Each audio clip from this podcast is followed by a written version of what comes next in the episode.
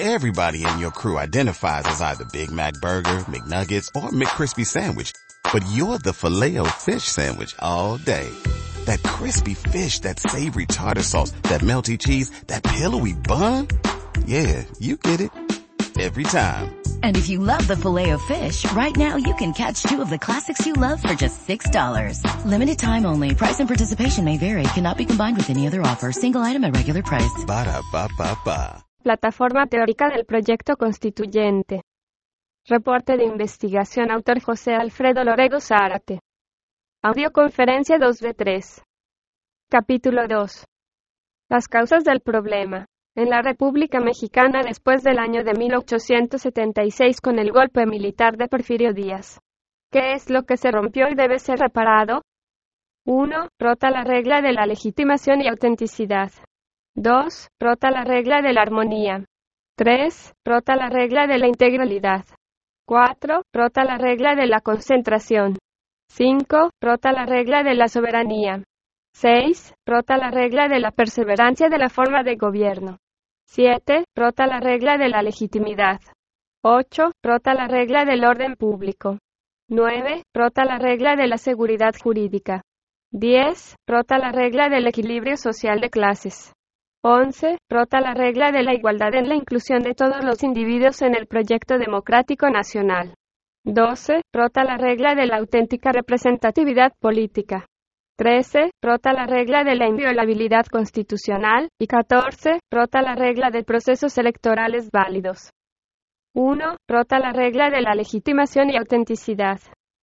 La posición de los usurpadores que tomaron el poder por la fuerza y de las armas, como fueron el general Porfirio Díaz, Francisco Madero, el general Victoriano Huerta, Venustiano Carranza y el general Plutarco Elias Calles, fue ilegal, pues se erigieron en gobernantes de facto para provocar el estado de esclavitud y prisión de los gobernados, que conforman el pueblo mexicano se comprueba la ilegitimidad de dichos gobiernos en virtud de que los actos realizados para tomar el poder eludieron fraudulentamente el derecho mexicano, el orden público y las costumbres internacionales. La imposición arbitraria del Código Particular de los Amotinados, como lo es la Carta Queretana de 1917, suplantó al Código Legítimo de 1857, alterando las reglas del mandato constitucional imperante, los elementos de orden y la forma de gobierno o modo de existir de las relaciones sociales de los mexicanos.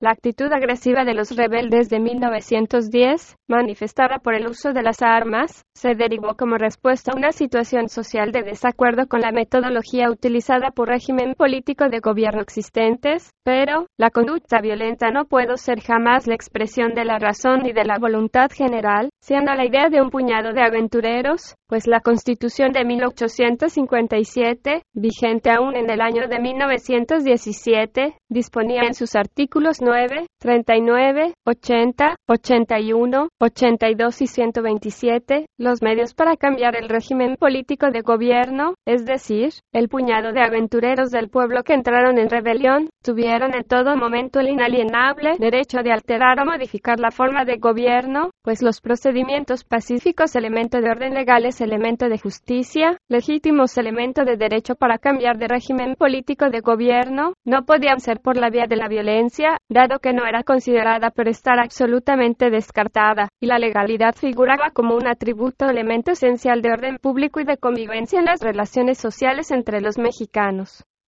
siendo legal la existencia y vigencia de dos constituciones o códigos políticos en una misma época, bajo el uso de la fuerza y de las armas, y legalmente los intrusos asumieron en el año 1917 los cargos de los tres poderes del Estado, los intrusos en un número no mayor de 218 impostores autollamados constituyentes, sometieron como esclavos y prisiones de los dictados de su nuevo código político a 15 millones de ciudadanos mexicanos de aquel entonces. La posición que guarda la sociedad civil no es la misma que tienen las sociedades políticas, pues éstas tienen como factor común que las distingue el de estar integradas por personas conocedoras del arte de gobernar y conducir las tareas del Estado, es un elemento distintivo que excluye a todos los demás que no tengan esa característica, de lo que resulta que las tareas del Estado son propias y exclusivas de los miembros asociados a un instituto político. En teoría se entiende que quien desempeña el papel de representante, y que son los políticos, quedan sometidos al cumplimiento del interés general, su voluntad no puede estar en pugna con el de la colectividad. El desvío o exceso del quehacer del sirviente no puede invocar razones de interés público. Por tanto, si no se satisface este requisito habrá la posibilidad de obtener la ineficiencia y el desacato. El deseo de la sociedad consiste en ayudarse de los expertos en el arte de la política para lograr determinados beneficios comunes de interés público, acciones tendientes a la consecución de un bien para la humanidad. En cambio, la actuación de los golpistas y revolucionarios no puede invocar razones de interés público, lo que nos demuestra que actuaron a título personal, con la responsabilidad que implicaba el derrocamiento de un gobierno legalmente establecido que encabezaba el entonces presidente, don Sebastián Lerdo de Tejada. La razón y la ley nos indican, por ejemplo, que el derrocamiento de Sebastián Lerdo de Tejada por parte del militar golpista Porfirio Díaz es ilegítimo, pues este no obtuvo el ejercicio del poder por la vía de los procesos de elección popular dispuestos en el derecho positivo y contenido en la Constitución de 1857.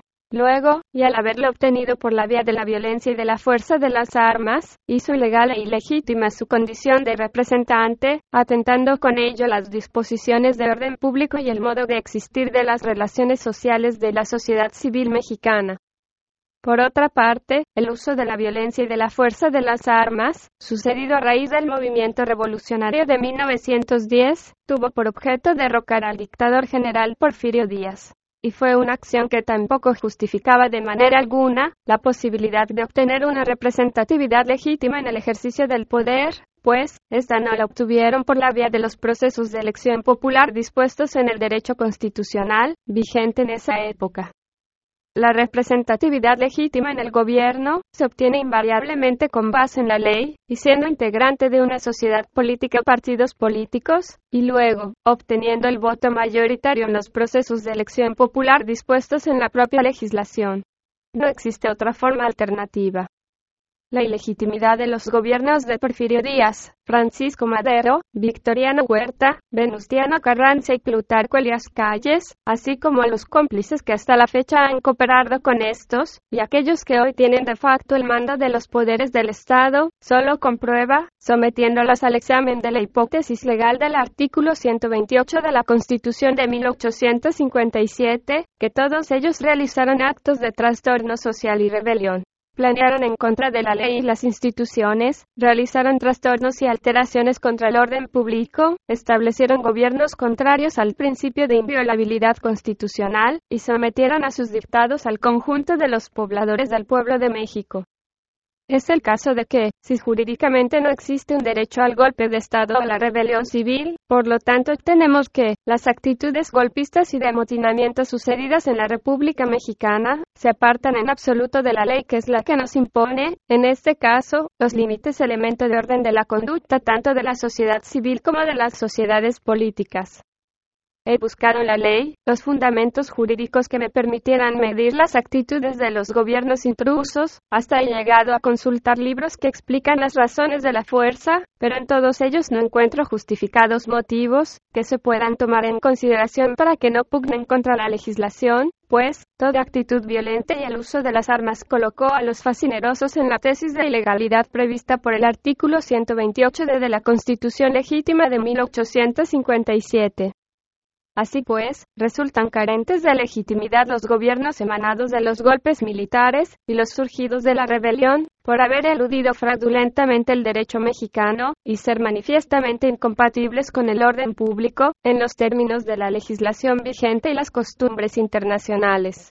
La historia nos arroja interesantes aspectos relativos a ciertas imperfecciones en el sistema democrático nacional tan substancial, que se puede asegurar que el pueblo mexicano en realidad no tiene una república democrática. Pensamos ingenuamente que los sirvientes intrusos, los políticos y los militares de antes y sus cómplices que llegaron después, están bien muertos, o que ya no existen ni trabajan en el gobierno, siendo que en la realidad usurpan nuestro pensamiento, nos oprimen a su antojo. Los políticos muertos y los intrusos que vinieron después, los que ya no están trabajando en el gobierno, siguen siendo señores y dueños de los vivos. Debiera decir tontos, pues en las escuelas gran parte del tiempo de enseñanza se emplea para explicar y aprender sus vicisitudes, aventuras, vergüenzas y teorías. La historia mexicana es un interminable libro de muertos y hechos de vergüenza. El pueblo debe obedecer a aquellos, sus códigos y fórmulas de pensamiento, sus órdenes impositivas. Nuestros museos están llenos de sus obras, en nuestras plazas se pagonean imágenes de difuntos disque famosos héroes, ya sea a caballo, con armas o en actitud amenazante, esas fantochadas no pueden ser la representación del orgullo de la patria mexicana. Es necesario concluir de una vez por todas, con esta engañosa y perpetua esclavitud orquestada por los amotinados, establecer un orden de cosas completamente nuevo y plasmarlo en la proyectada Constitución Social Nacional del pueblo mexicano. Así las cosas, a partir del año 1946, comienza una segunda etapa de ilegalidad, pues se da una supuesta apertura a los gobiernos civiles, pero es solo una falsa apariencia, porque de civil no tiene nada, dado que los subsiguientes servidores públicos emanaron no de la sociedad civil sino de las sociedades políticas o también llamados partidos políticos, siendo compuestos por aquellos individuos expertos en el arte de la política, lamentablemente estos resultan ser los surgidos de la hegemonía de un solo partido, el llamado Partido Único dominante por más de 70 años, pero a la vez dominado por fuerzas no visibles actuantes sobre el gobierno de los políticos en turno, los llamados poderes invisibles controladores del poder del Estado. Aquí cabe la preguntarles, ¿de qué tipo pudieron haber sido los poderes invisibles después de 1946? civiles, políticos o militares? La respuesta es, políticos títeres, sujetos al dominio no visible de los militares. Esos tampoco pudieron haber sido una democracia, sino una partidocracia, o gobierno de los dueños de los partidos y sus representantes en el gobierno. Todos sabemos que el partido único dominante, integrado por políticos intrusos asociados con militares, mantuvo su poder hegemónico, quienes con reformas políticas y leyes electorales continuaron el juego de las falsas e inexistentes elecciones. Es desde donde proviene una tercera parte del engaño, pues, se da una falsa apertura a la alternancia de partidos, pero, de poco ha servido ya que los nuevos partidos en el gobierno, resultan ser de filosofía contraria a los principios de la forma de gobierno democrática prevista en la Constitución, aquella que en teoría vela por los derechos de las clases populares, sin embargo se le da paso a los derechos de la clase selecta, como es el caso del acceso al poder de un partido de extrema derecha. 2. Rota la regla de la armonía. No existe la armonía interna, paz interior, ni equilibrio funcional del organismo político de gobierno que conducen los sirvientes públicos. Las fuerzas divergentes de los representantes populares, libradas a sí mismas, generalmente desgarran al conjunto en su intento de llevarlo en direcciones contradictorias y, con bastante frecuencia, se produce bien una fractura del organismo bajo la forma de una secesión o bien un enfrentamiento violento en la forma de una guerra civil en donde los bandos terminan considerándose mutuamente como enemigos políticos. Ahora bien, sea cual fuere la opinión que se tenga sobre la división de los poderes, tenemos que esta expresión entendida en sentido literal tiene un significado simbólico, nada tiene que ver con la esencia del gobierno, pues no puede haber más que un gobierno, es decir, no puede haber más de un poder y no tres distintos, claro es que pueden ser varios múltiplos en sus acciones, tareas o facultades las que no pueden ser ajenas al factor de unidad, esto quiere decir que cuando la sociedad civil necesita para el cumplimiento de sus objetivos algo, tanto así debe tener el gobierno de facultades para cumplir tal necesidad. Si la sociedad necesita leyes, luego el gobierno tiene poder para darlas. Legislativo, de actos de administración ejecutivo, de discutir los hechos controvertidos e imponerles coacción judicial, pero todo en un solo cuerpo de gobierno el cual se rige por el sistema del código político que regulan su equilibrio ordenado. Infiérase aquí que, siendo la constitución política un contrato de trabajo al que está sometida la acción de los políticos es con el fin de tender un círculo corral que someta todos los movimientos de los sirvientes, al principio invariable de la unidad y del Estado de Derecho.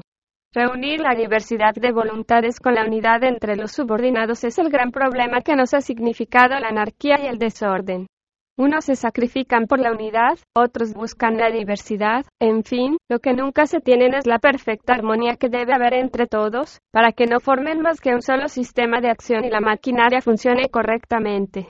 Ningún pueblo tocará jamás esta perfección absoluta porque la sociedad civil no se da tiempo para ordenar su servidumbre política. Así pues, si la pluralidad en la unidad es un principio entonces, ¿dónde está la utilidad del Código Constitucional? Si no se pueden conseguir de manera absoluta la unidad y la armonía en el gobierno, el progreso, la libertad y el orden, ¿acaso? ¿Nunca estarán presentes?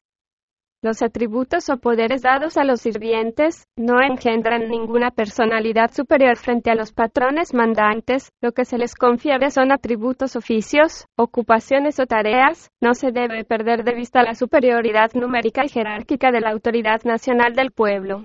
No basta tener peones, ordenarlos, clasificarlos, conferirles algunas atribuciones y prevenirles de ciertas reglas contractuales constitucionales. Se requiere de la presencia reguladora y constante de la sociedad civil, que permite eludir toda oposición, la divergencia, la inconformidad y la ineficiencia de los subordinados, una presencia real de mando supremo que garanticen el cumplimiento de los objetivos, para los que existe la figura jurídica del Estado.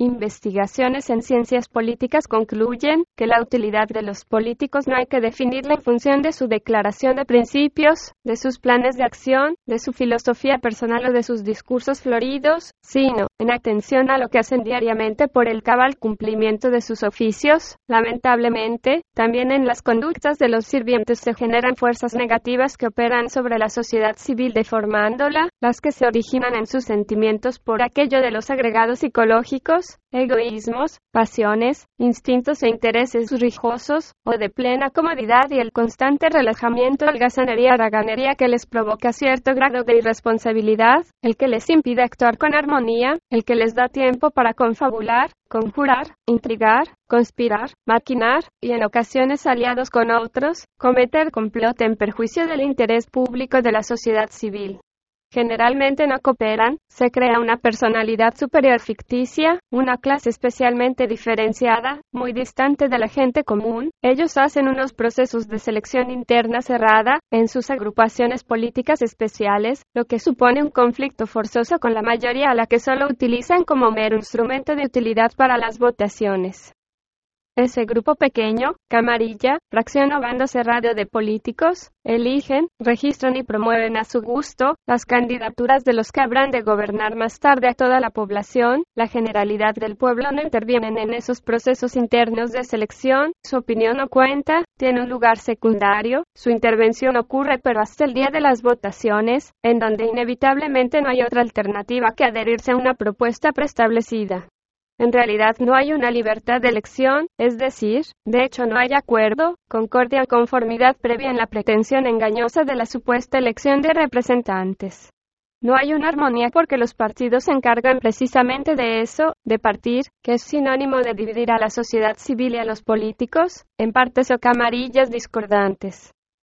Tan perfectos han sido los planes de los intrusos visibles, que hoy el pueblo mexicano sigue sin la autoridad soberana que predica el artículo 39 constitucional, arrodillado, acorralado, maniatado, dividido, controlado y a merced de los dueños de los partidos políticos, de los sindicatos, de las agrupaciones campesinas, abatido por los efectos de una terrible globalización, creyendo ingenuamente que tienen una gran autoridad soberana sobre lo que pasa en el país, ignorando que en verdad están perfectamente aislados y sin ninguna posibilidad de mantener algún tipo de unidad o de dominio sobre la situación que guardan las cosas que hacen los sirvientes a nivel nacional e internacional.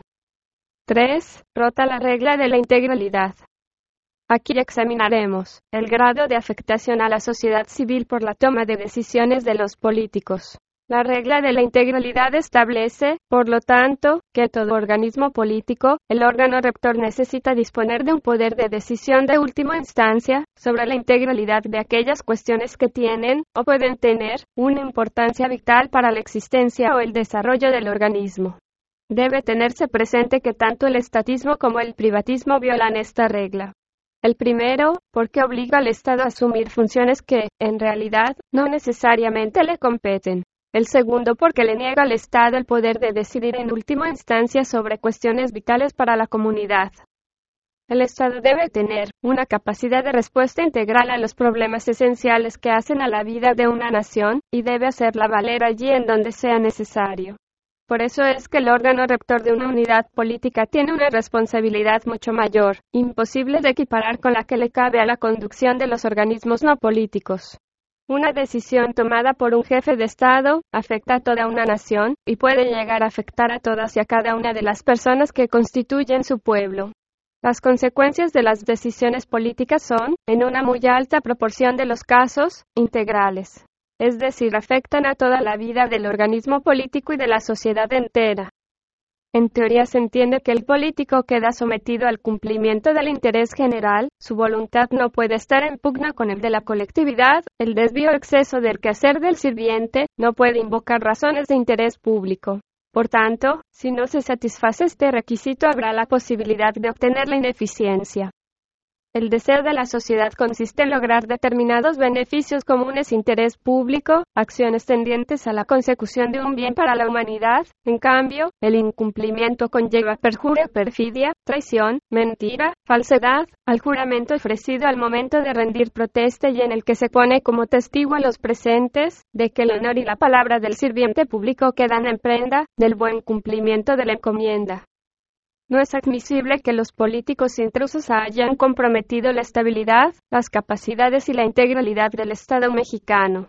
Una simple protesta de ley a mano alzada no basta como prenda de que habrán de cumplir la encomienda.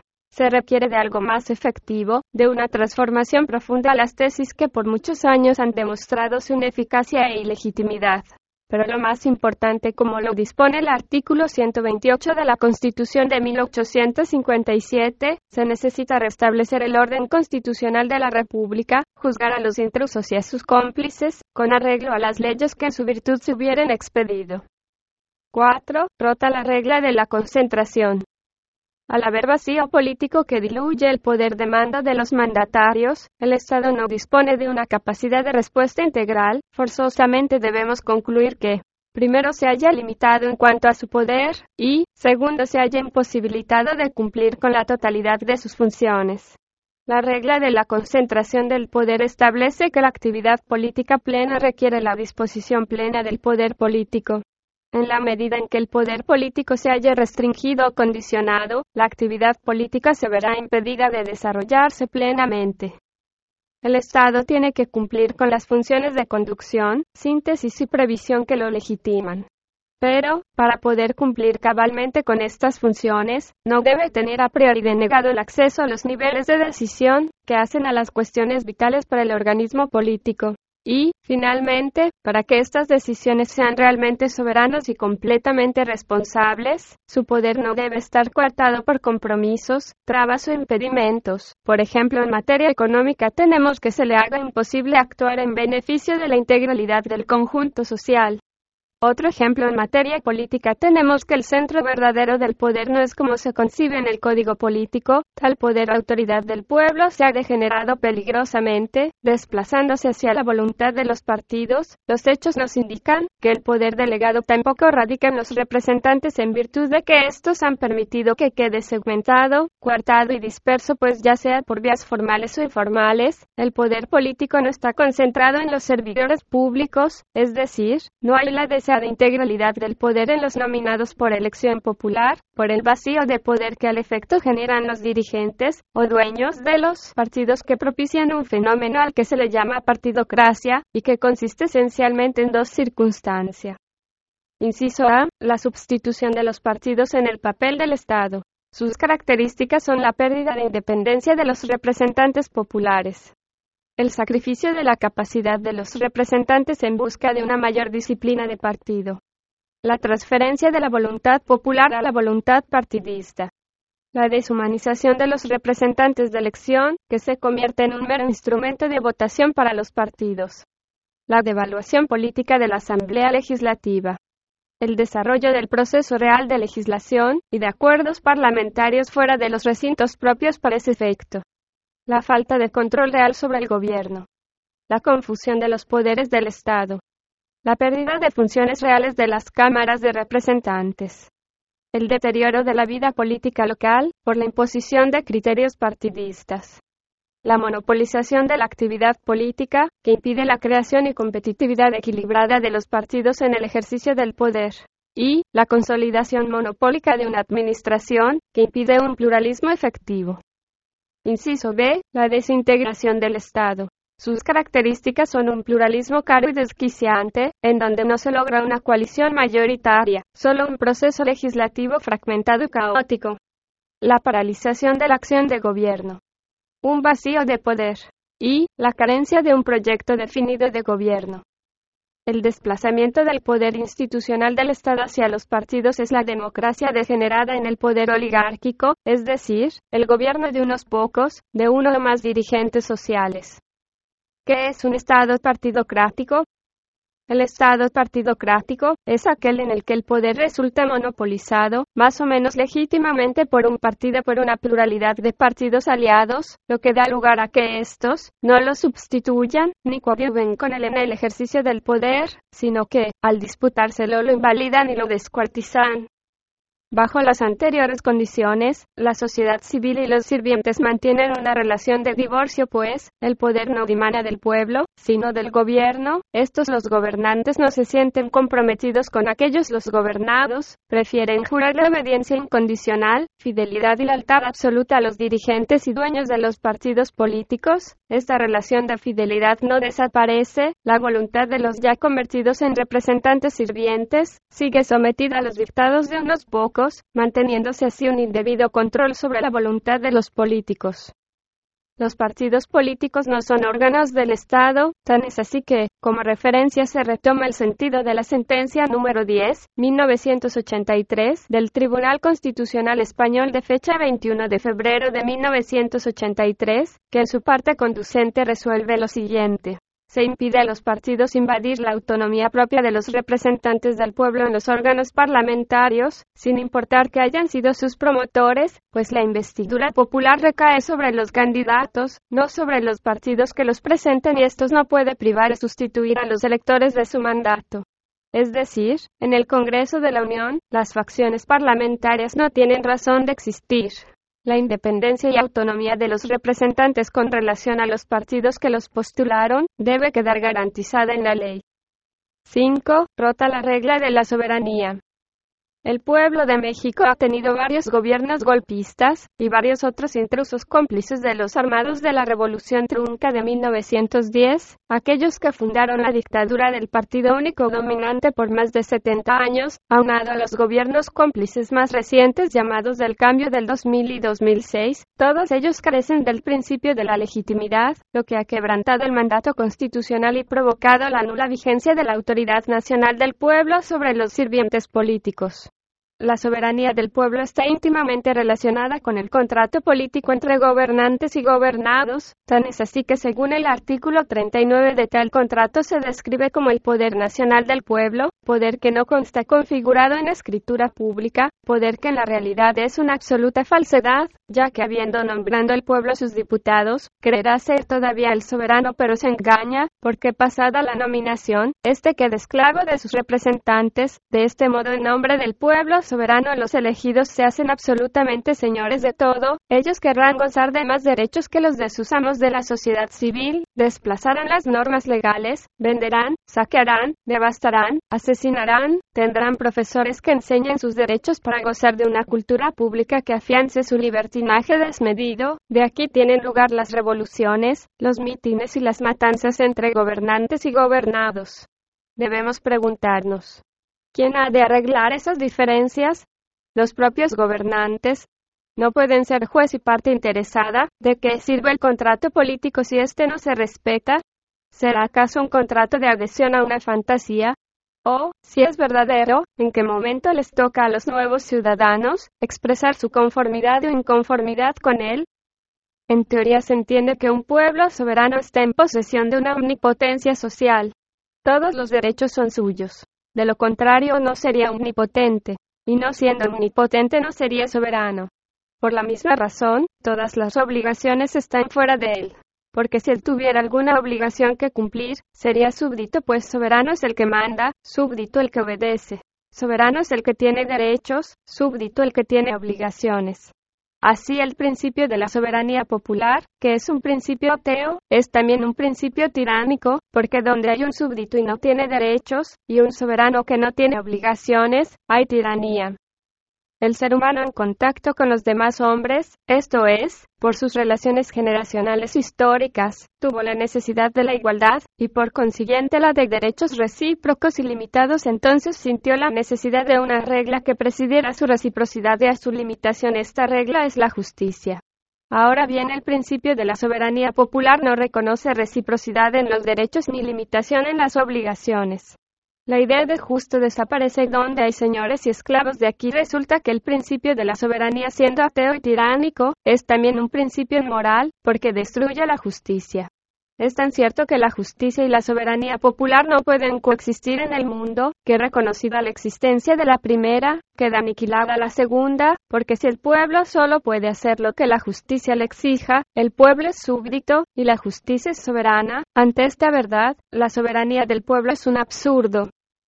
Si la soberanía reside en la voluntad general, y la voluntad general es la colección de las voluntades particulares, todos los individuos deben tener una parte de ese poder soberano. Si el poder soberano no se realiza sino por medio de las leyes, todos los individuos, aun los menores de edad, deben tener una parte activa en la confección de las leyes. Los ignorantes, por ejemplo, tienen los mismos derechos que los sabios, porque tienen una voluntad como ellos. Las mujeres tienen los mismos derechos que los hombres, porque tienen una voluntad como ellos. Los niños tienen los mismos derechos que los padres, porque tienen una voluntad como ellos. Los proletarios tienen los mismos derechos que los poderosos, porque tienen una voluntad como ellos. En fin, los dementes deben reclamar una parte de su soberanía, porque al negarles el cielo la razón, no los despojo de la voluntad, y la voluntad les hace soberanos también. Las constituciones políticas no han de ser jamás la expresión de la razón ni de la de la voluntad general, por ejemplo. Todos los congresistas están en un foro, la voluntad se ha verificado ya su resultado es que por la mitad más una de todas las voluntades ha sido aprobada una ley. Ahora bien, según la teoría de la soberanía popular, esa ley no obliga sino a los que la han votado. La voluntad es inenajenable, porque su enajenación sería un suicidio. Una voluntad que se somete a otra voluntad se enajena, se vende, y enajenada se aniquila. ¿Qué es entonces la soberanía del pueblo? Según la constitución política actual, es un absurdo, un imposible. Lo cierto es que concluida la etapa de una elección, el candidato congresista electo se va con su voluntad y tiene la posibilidad de hacer con ella lo que le parezca, en cambio el elector se queda con la suya sin saber que fue engañado. Nada más ridículo que reconocer en el pueblo un poder que ni es capaz de concebir, le es imposible discernir y mucho menos aplicar. Si la soberanía del pueblo es un error, todas las constituciones políticas del mundo son impotentes para cambiar esta circunstancia.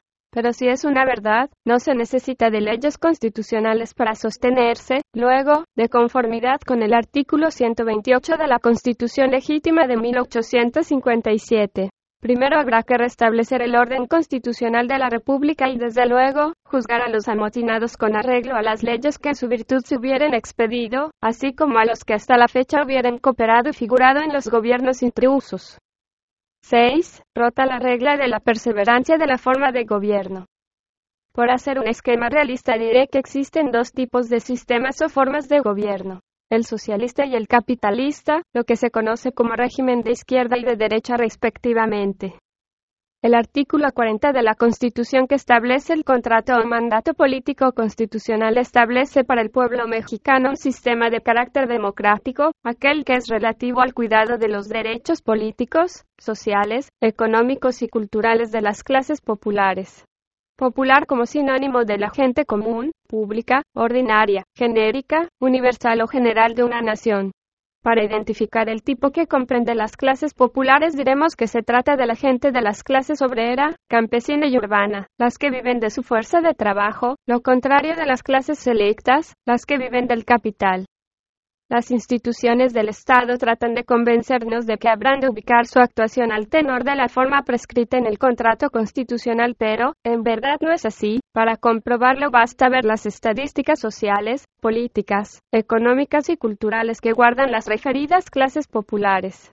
Un régimen democrático supone un régimen de tipo socialista, no obstante, si es que establecido hasta que los servidores públicos deben actuar bajo los lineamientos del contrato político del artículo 40 referido, entonces, ¿por qué los nuevos intrusos del llamado cambio del 2000 y 2006 actúan en formas afines al régimen capitalista? El que se distingue por mirar por los derechos políticos, económicos, sociales y culturales de las clases selectas, es decir, está comprobado que los socialistas de izquierda en México ya no gobiernan, y que hoy gobiernan los que impulsan la forma capitalista.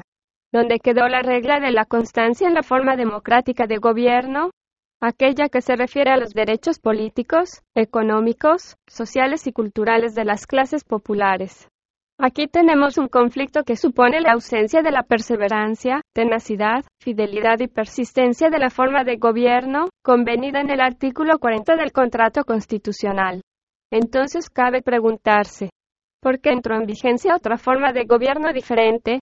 ¿Por qué los electores siguen engañados y convertidos en soldados de una guerra artificial? ¿Qué pelean los electores de las clases populares?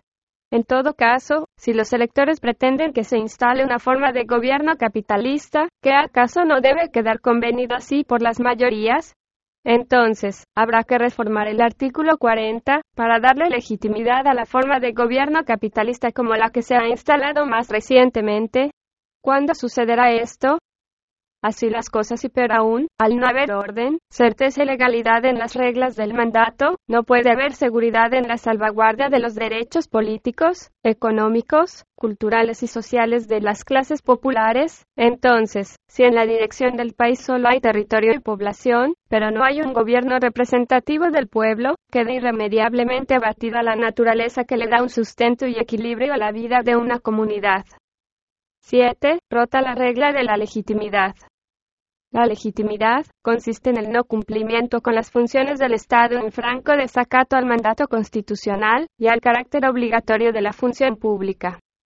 No obstante los mandamientos del contrato político y de las leyes que de él emanan, los representantes populares paulatinamente han desatendido cumplir con lo convenido, descuidando brindarle bienestar a las clases populares, la obrera, la campesina y la urbana. Por el contrario, mantienen oídos sordos y por acción o omisión, se han venido apartando de procurarle calidad y eficacia a la organización del cumplimiento de sus respectivas actividades. Las diversas representaciones populares de gobierno, llámense nacionales, estatales y municipales, aun las más recientemente llamadas del cambio 2000 y 2006, han ignorado consagrar el desarrollo de las facultades del ser humano, poner en práctica el amor a la patria, la conciencia de solidaridad basada en la independencia y en la justicia, la lucha contra la ignorancia y sus efectos, los fanatismos y los prejuicios, bajo un sistema de vida fundado en el constante mejoramiento económico, social, político y cultural, comprender los problemas, defender la independencia política de su nivel de gobierno, incrementar la cultura bajo una mejor convivencia humana, guardar aprecio a la dignidad de las personas y la integridad de las familias, inspirándose en ideales de fraternidad y justicia, brindarle orden y racionalidad a la ciudad conforme a los planes y programas para el desarrollo urbano, de manera tal que ésta represente un lugar con expectativas de bienestar se ha incumplido con el deber de garantizar la libertad, la seguridad, tranquilidad, moralidad y el orden. Han invalidado el desarrollo equilibrado de los programas de salud, higiene y ecología, y cometido desacato al deber de tutelar, proteger, conducir, ayudar, gestionar y procurar el bien común. En ocasión de esta iniciativa tan solo referiré a aquellos que están en contravención con los artículos del contrato político, también de aquello relativo a la exigencia de orientar el gasto público, a la atención de obras y servicios de mayor beneficio colectivo, aquellas que se distinguen por ser elementales y prioritarias para asegurar la sobrevivencia de una comunidad de personas. Los desencuentros con lo ordenado en el contrato de mandato son muchos, pero en este espacio tan solo se mencionarán algunos que no se cumplen como el asegurar la equidad en los procesos productivos y distributivos, orientar correctamente el gasto público y descentralizar la atención de los servicios públicos. La omisión en la construcción, equipamiento y operación de mercados públicos. Centros de abasto. Obras de apoyo a la producción y a la comercialización limpieza de la vía pública, tratamiento de aguas residuales y parques recreativos, servicios que no existen en muchas cabeceras ni en comunidades. Se ha descuidado brindarle calidad y eficiencia a la organización y funcionamiento de los servicios de agua potable, calles, drenaje, alcantarillado, recolección, tratamiento y disposición final de la basura, panteones, rastro, jardines, seguridad pública, tránsito, educación y salud. Servicios que no se dan a toda la población en general, que son parciales y deficientes, y que no se adaptan a las necesidades de la mayoría de las comunidades. Se ha desatendido hacer uso de la facultad de corresponsabilidad entre los diversos órganos de gobierno, en franco desacato a las reglas constitucionales. Se puede considerar que es contra el orden público que las representaciones que resultan de los diversos partidos, al ejercer el gobierno en las distintas jurisdicciones y jerarquías, incumplen su deber de corresponsabilidad, es decir, no cooperan entre sí. Por el contrario, difieren con los demás de otros partidos y tienden a enfrentarse con mayor rigor a como lo hicieron antes en las campañas electorales. No se les olvida que fueron y siguen siendo adversarios de ideas generalmente, utilizan de su autoridad para fracturarse y entorpecer sus respectivas atribuciones. Lo anterior supone una conjunción de dos elementos, pues, además del interés jurídico, es un deber jurídico el de desempeñar los cargos públicos de elección. Por tanto, al existir derecho subjetivo dada por la legislación, también regula la actuación particular del individuo imponiendo el elemento coercitivo, es decir, existe un poder de exigencia imperativo de obligatoriedad en base a un interés público en el que un cargo de elección popular es para el benéfico de la colectividad.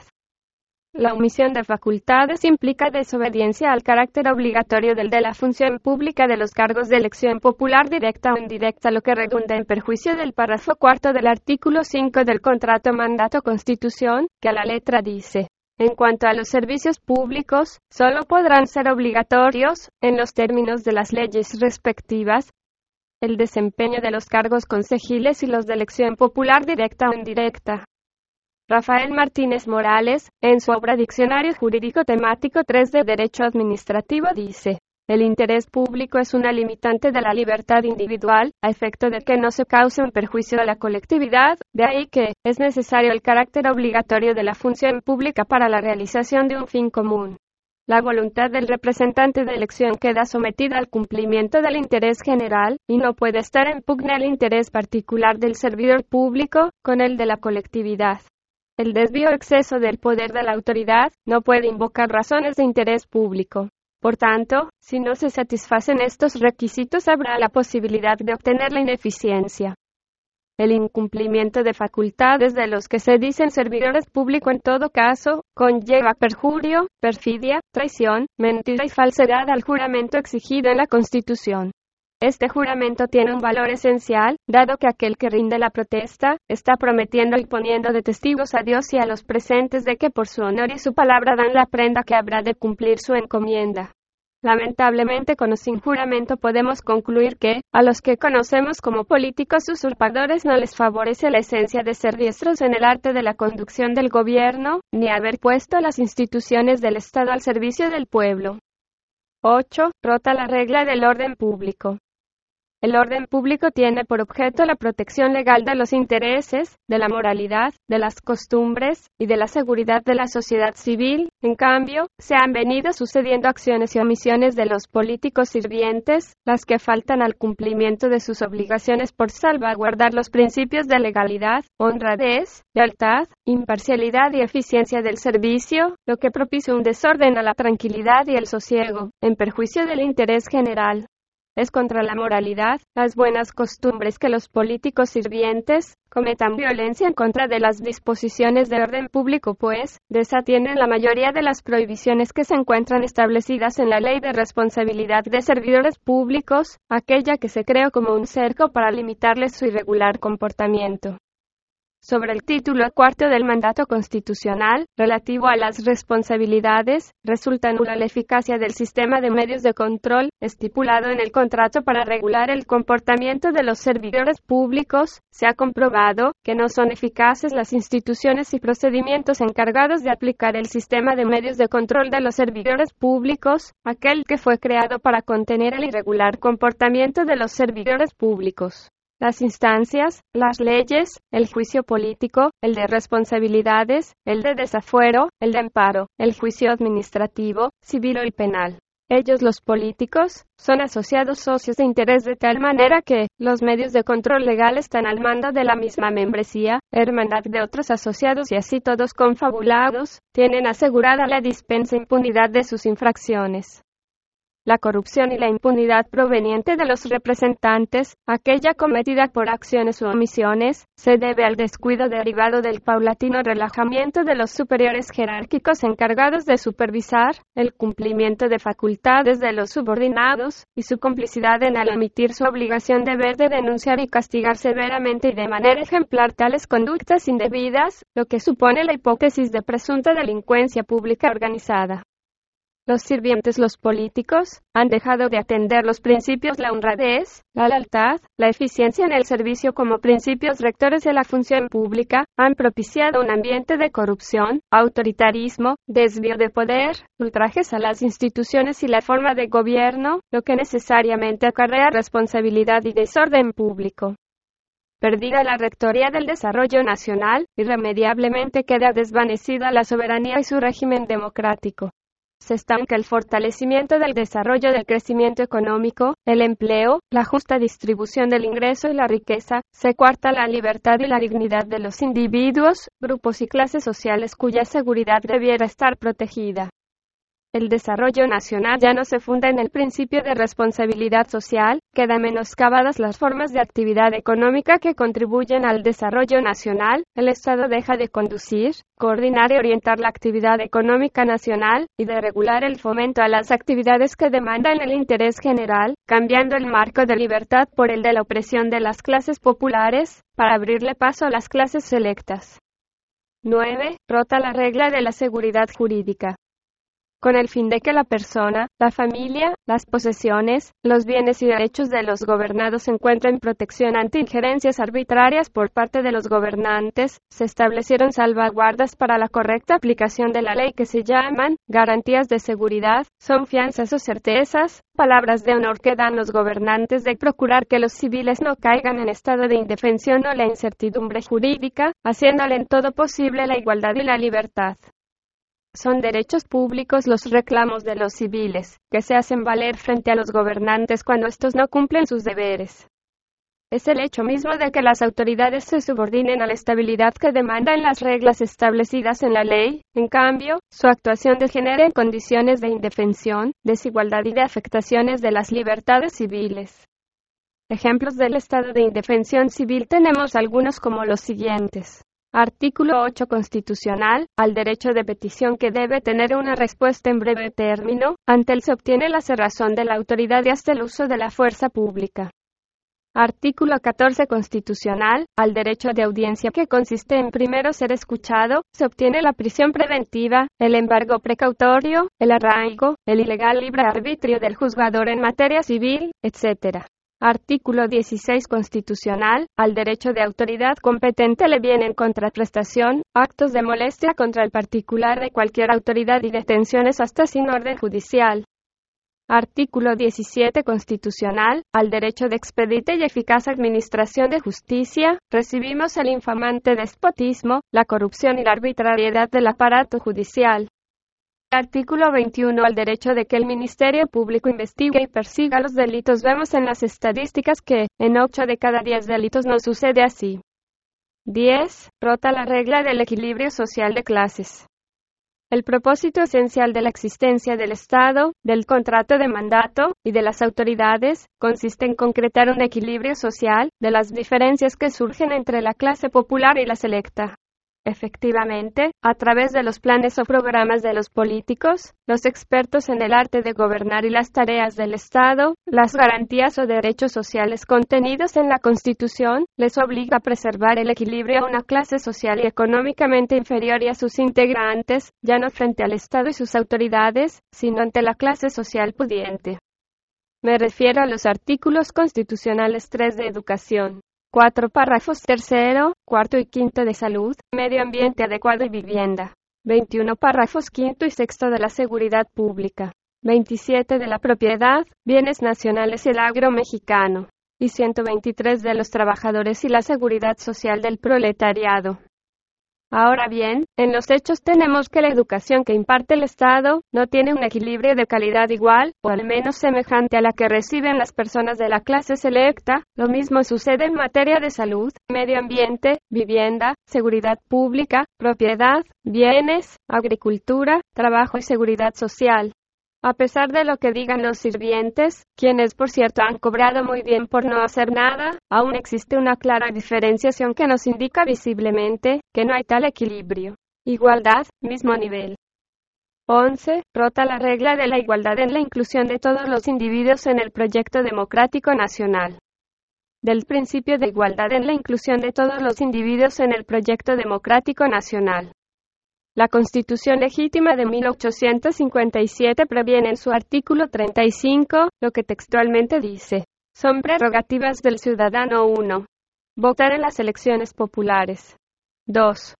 Poder ser votado para todos los cargos de elección popular y nombrado para cualquier otro empleo o comisión, teniendo las calidades que la ley establezca.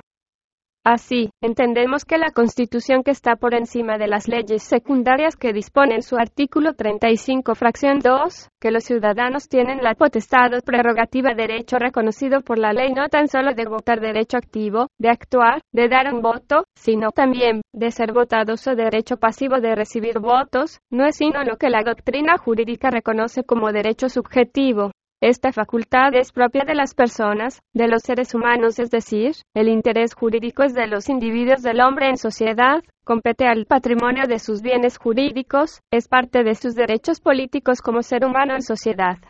Para ejercer esta prerrogativa la ley es facultativa no limitativa, es decir, no obliga a los ciudadanos a tener alguna membresía o ser patrocinado por alguna asociación política como requisito para ser candidato a un cargo de elección directa o indirecta. Por el contrario, el legislador contempló la hipótesis legal para los casos de los candidatos, fórmulas o planillas sin registro sobre la democratización de la democracia y la igualdad de oportunidades en la recaudación de derechos políticos electorales de los ciudadanos independientes de partidos, podemos decir que, si trataremos de esclarecer el sentido de la visión que el legislador puso en las leyes de los intrusos, como es el caso del Código Federal de Instituciones y Procedimientos Electorales que en su título segundo capítulo quinto del artículo 205 fracción 2 inciso J, respecto del contenido de las boletas electorales El artículo 205 reformado, de O 24 de septiembre de 1993.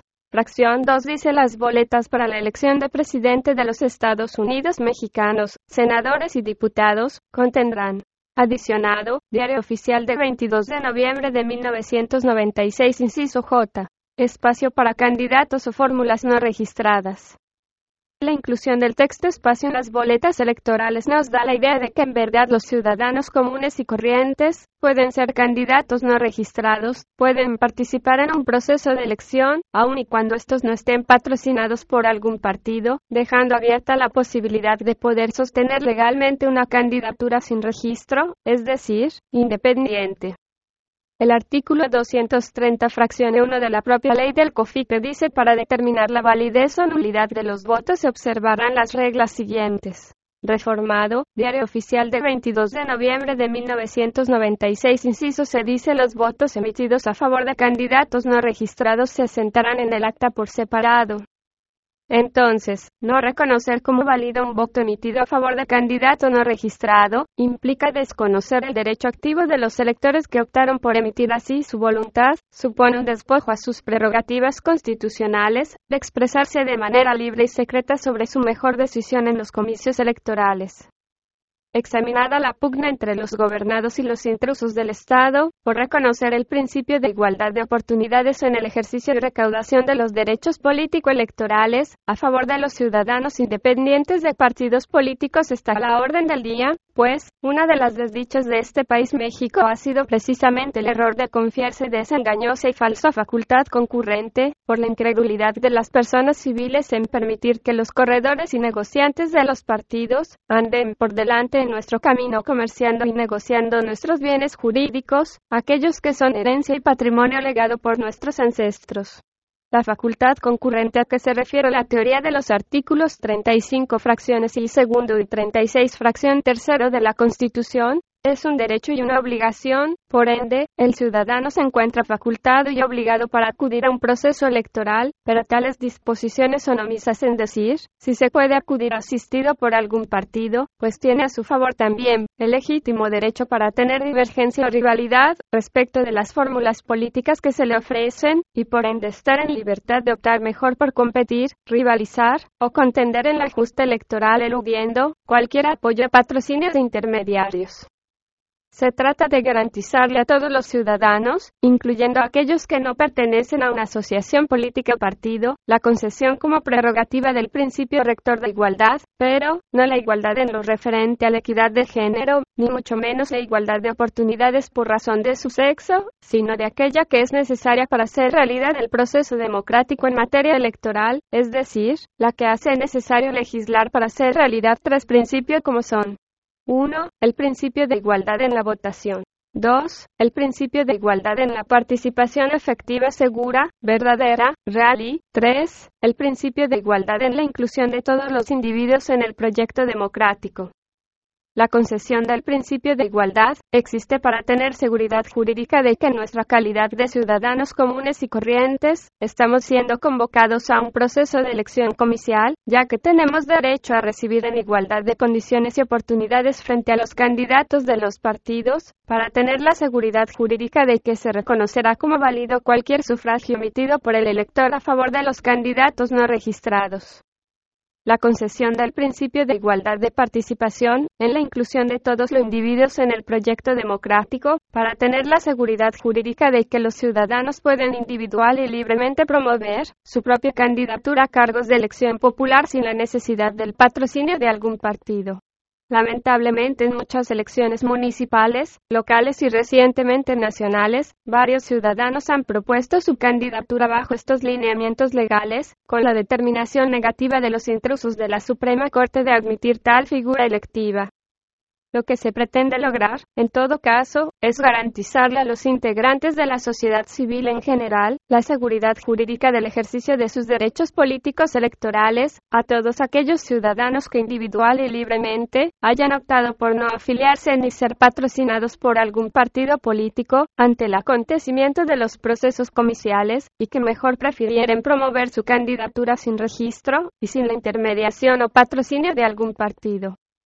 Según la legislación, los partidos políticos son entidades de interés público y tienen derecho a participar en las elecciones constitucionales de los poderes legislativo, ejecutivo y de ayuntamientos. Ese derecho, como su propia palabra lo indica, se limita a una simple participación o colaboración, intervención, adhesión, colaboran, contribuyen, cooperan, pero en nada se asemeja con el derecho de los ciudadanos a participar directamente en el ejercicio de sus derechos políticos como personas o individuo en sociedad.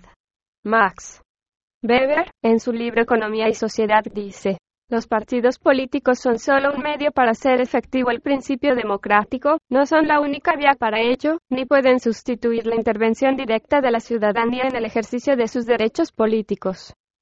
Luego, como medio, manera, procedimiento, forma, pero no son la única vía en la concreción del principio democrático por el que se accede al poder.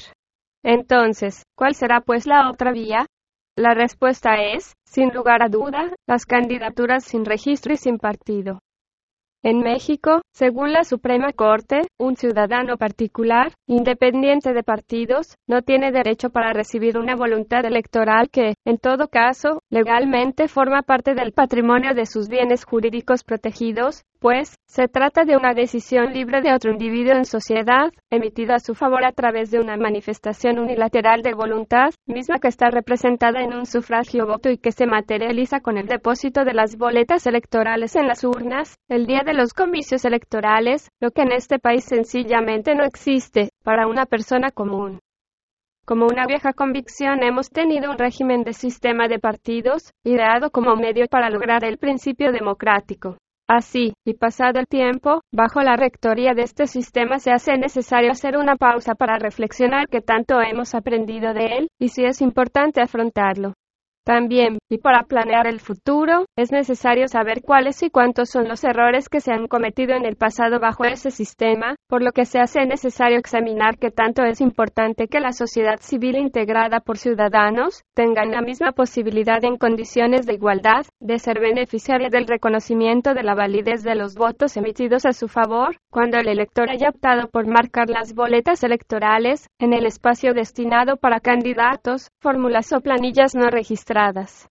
Está bien claro que, si solo se convoca a los partidos a un proceso comicial, se pierde el sustento del sentido de la convocatoria, pues, se convoca a quienes no son titulares de ninguna prerrogativa esencial, fundamental, básica o necesaria como ingrediente principal que nos dé la certeza jurídica de que verdaderamente se está haciendo del conocimiento de los legítimos interesados en ejercer su derecho, sino que, por el contrario, se hace la cita, el llamado o el edicto correspondiente, a quienes no ostentan derechos políticos para recibir votos, pues los beneficiarios son los candidatos, personas físicas no los partidos, personas jurídicas o morales que en realidad son meros intermediarios, negociantes, traficantes con facultades meramente de apoyo, de colaboración que consiste en contribuir, ayudar, auxiliar, cooperar como su etimología lo indica del térmico colaborar proviene de col prefijo de cola, de cola rabo, o parte final o trasera de algo de alguien y laborar, labrar, trabajar para algo para alguien.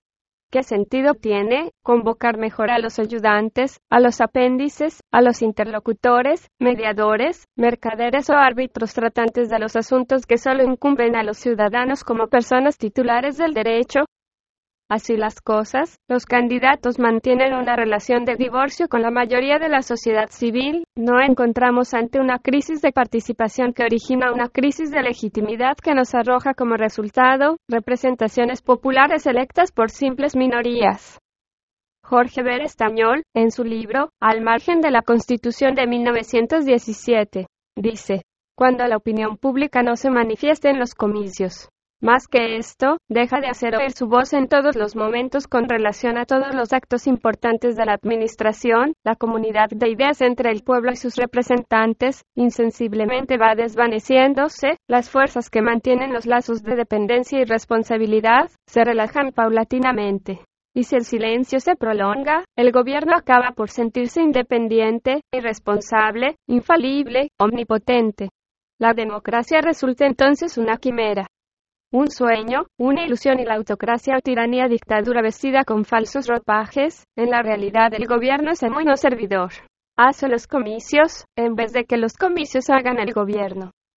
La crisis de participación en los procesos electorales refleja el desencanto de la sociedad civil respecto del régimen del sistema de partidos y también nos da una prueba bien clara de que éste se encuentra en la fase final de su decadencia, pues, según resultados que arrojan las elecciones próximas pasadas, en el país existe una población general de 105 millones de habitantes, de los que 80 millones de ciudadanos no votan porque no tienen credencial o no acuden a emitir su sufragio el día de las elecciones.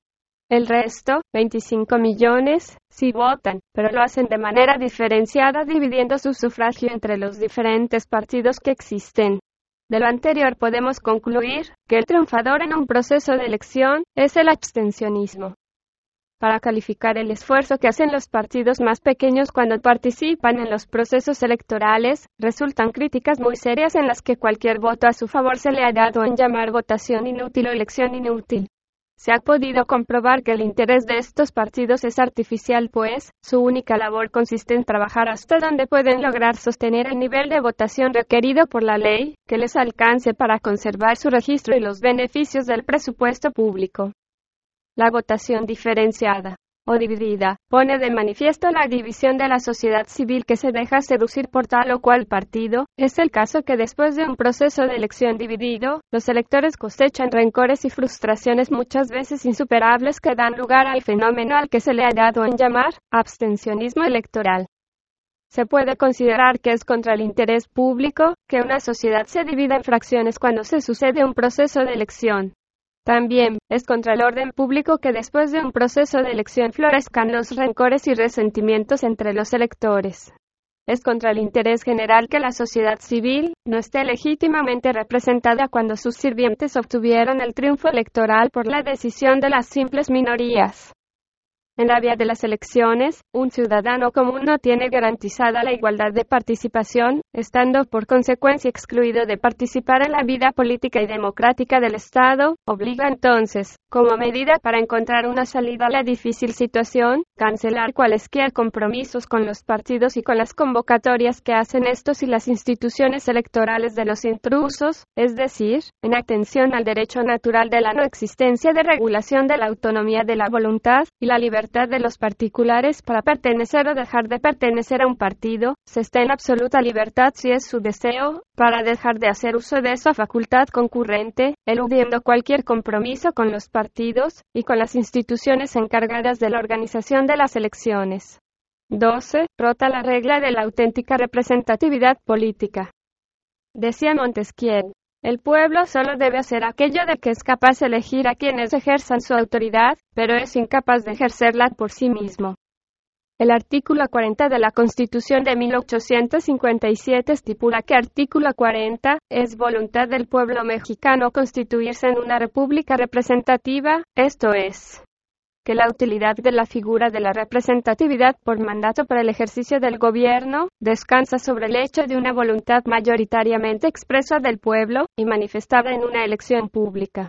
En México no existe identidad entre los términos representación-elección, esta terminología no es tan perfecta, la representación política ha degenerado y desarrollado características propias que se apartan del derecho y se adaptan a la conveniencia de los intrusos, como son Inciso A. Irrevocabilidad. Inciso B. Irrenunciablemente onerosa.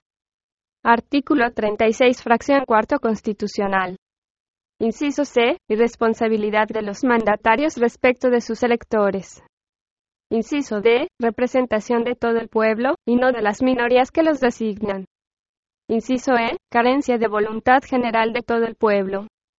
Inciso F. Refrendable cada determinado tiempo sobre la presunta irrevocabilidad del contrato de mandato constitucional, tenemos que, basados en la Carta Queretana de 1917 y con relación a su pretendido carácter representativo, tratadistas de derecho sostienen que jurídicamente son inexistentes todos los actos celebrados por los falsos representantes, pues, si tomamos como referencia supletoria las normas de derecho privado contenidas en los artículos 1802 y 2583 del Código Civil para el Distrito Federal, califican como nulos los actos realizados en nombre de otro por quien no es un legítimo representante, pues al faltar el consentimiento del mandante, esto es, voluntad del pueblo, pues se trata de una verdadera inexistencia en relación con el contrato constitucional, por ausencia de consentimiento, manifestado en un proceso de elección pública auténtico, nulidad que no puede convalidarse por el transcurso del tiempo, es decir,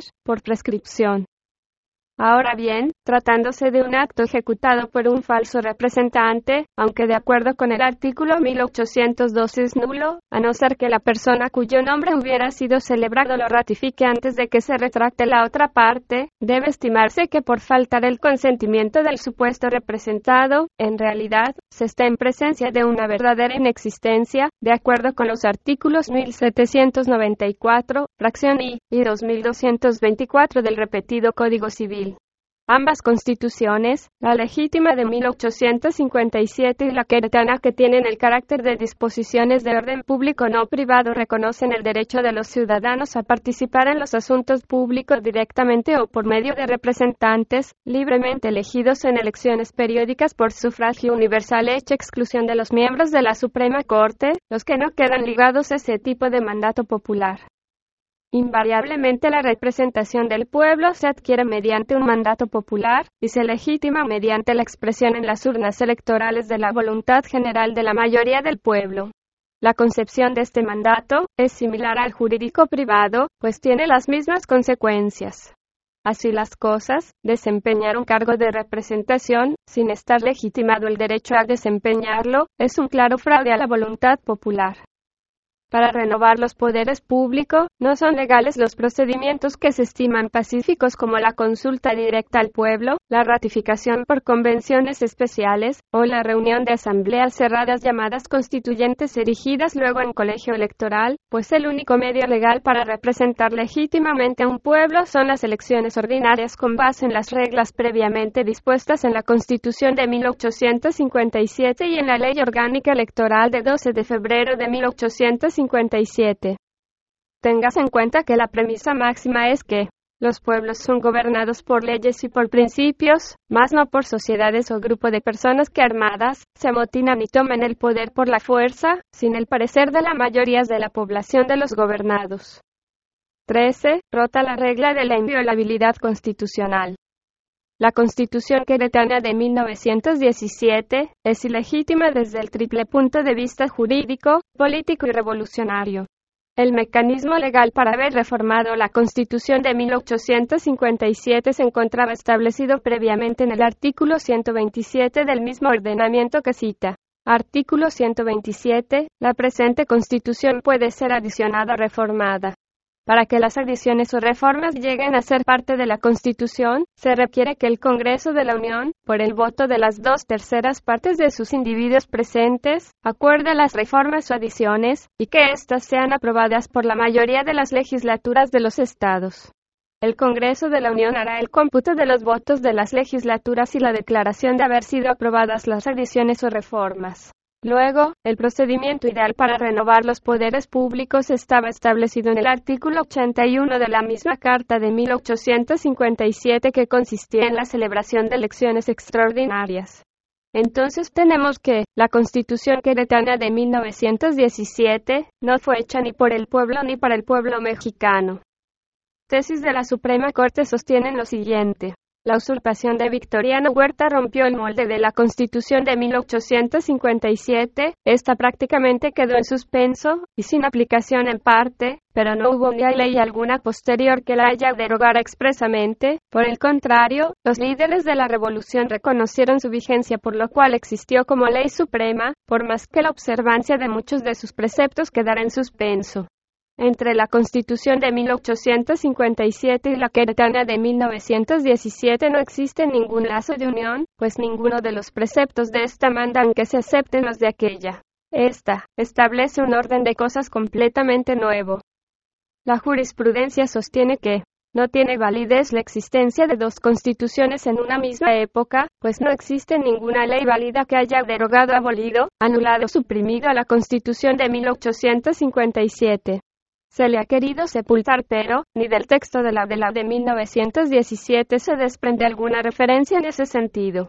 La Constitución queretana de 1917 jurídicamente no existe, pues no pudo surgir como una nueva constitución que sustituyera la de 1857, porque la nueva no lo dice así, ni tampoco se señala en ella que la anterior quedase derogada. No pueden existir dos constituciones en vigor y observancia en la misma época. La Constitución impuesta de 1917 no fue hecha ni por el pueblo mexicano, ni para el pueblo mexicano. La Constitución de 1917 fue un aborto espontáneo de la subclase social minoritaria convertida en combatientes, y en sus obras se resienten las pasiones, los odios y los rencores de esa casta neomilitar. La Constitución queretana de 1917 es un documento inválido que nada altera los textos originales de la Constitución legítima de 1857.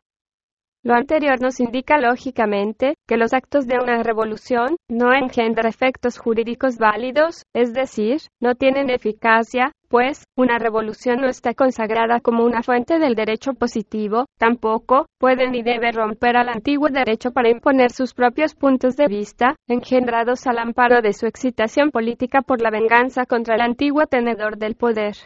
Ahora bien, no puede haber un vacío legal entre el poder que antes existía y la instauración del nuevo, es decir, no está reconocida alguna posible situación intermedia de derrocamiento o preparatoria para la implantación de un nuevo régimen. Además, y como es el caso de que los jueces no están en condición de hacer política, también los que están impedidos para ponerse al servicio de la arbitrariedad. Con relación al pretendido principio teórico del poder constituyente, ese que dijeron tener los impostores de 1917, no es tal, pues según los expertos en derecho como se sostiene en la obra.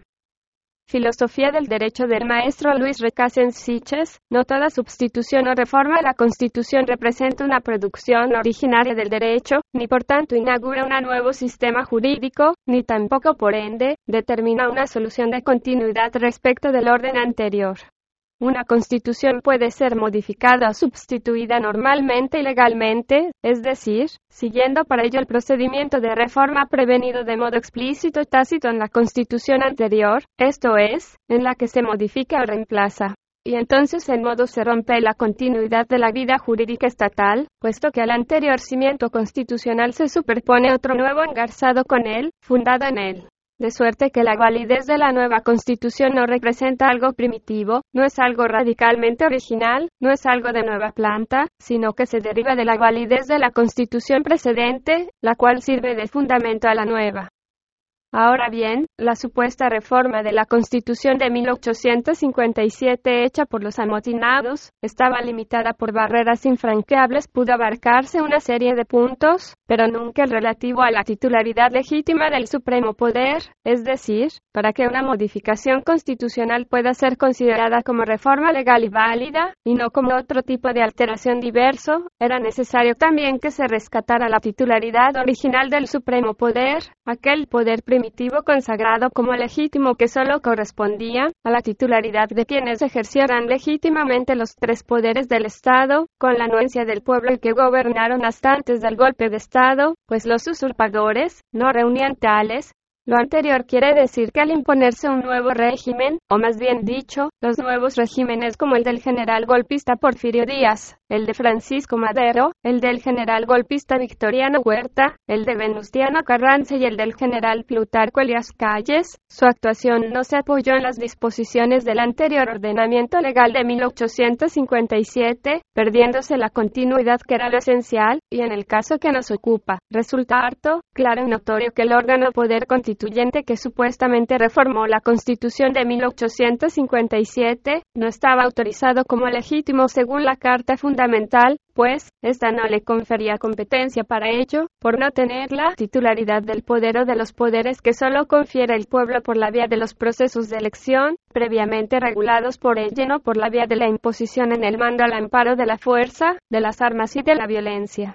Al no haber tal elemento de legitimidad, lo hecho en cuanto a la pretendida reforma a la Constitución de 1857 no fue tal, pues, negado el fundamento de su competencia legal o facultad constituye un nuevo sistema jurídico, sin conexión con el anterior, lo que representa una ruptura total del orden jurídico precedente, aun en el caso de que tales cambios hubiesen sucedido en forma pacífica. No puede haber ninguna incertidumbre sobre quién debe ser el titular del poder constituyente.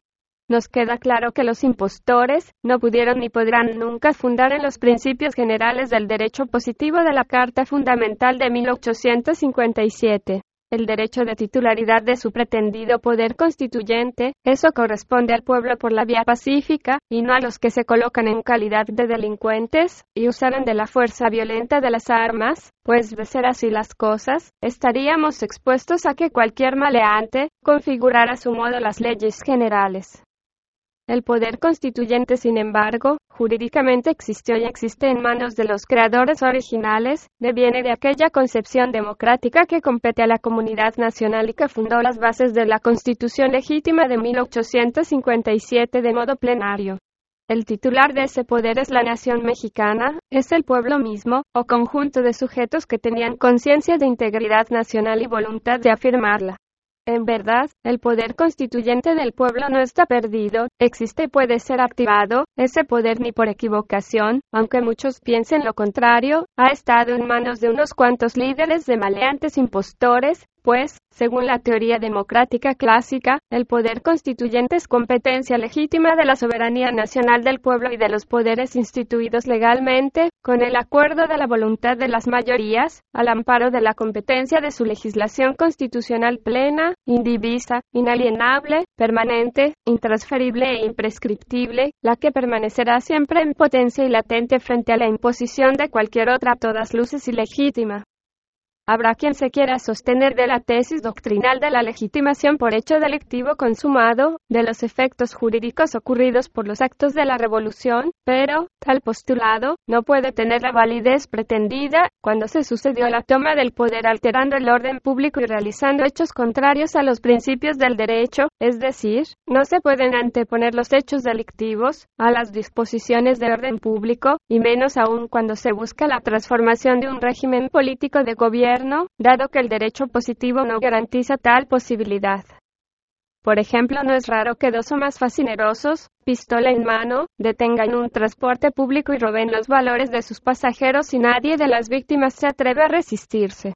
Tal es en gran escala el caso de México. Se puede decir que unos viajeros fueron tomados por sorpresa, no tenían armas u oportunidad de usarlas, y ante la vida o el dinero, prefirieron este último más aplicado al caso del pueblo mexicano que lleva largos años de estar sometido a la opresión de los usurpadores, ha sido suficiente el tiempo para reponerse de la sorpresa y hacer algo al respecto.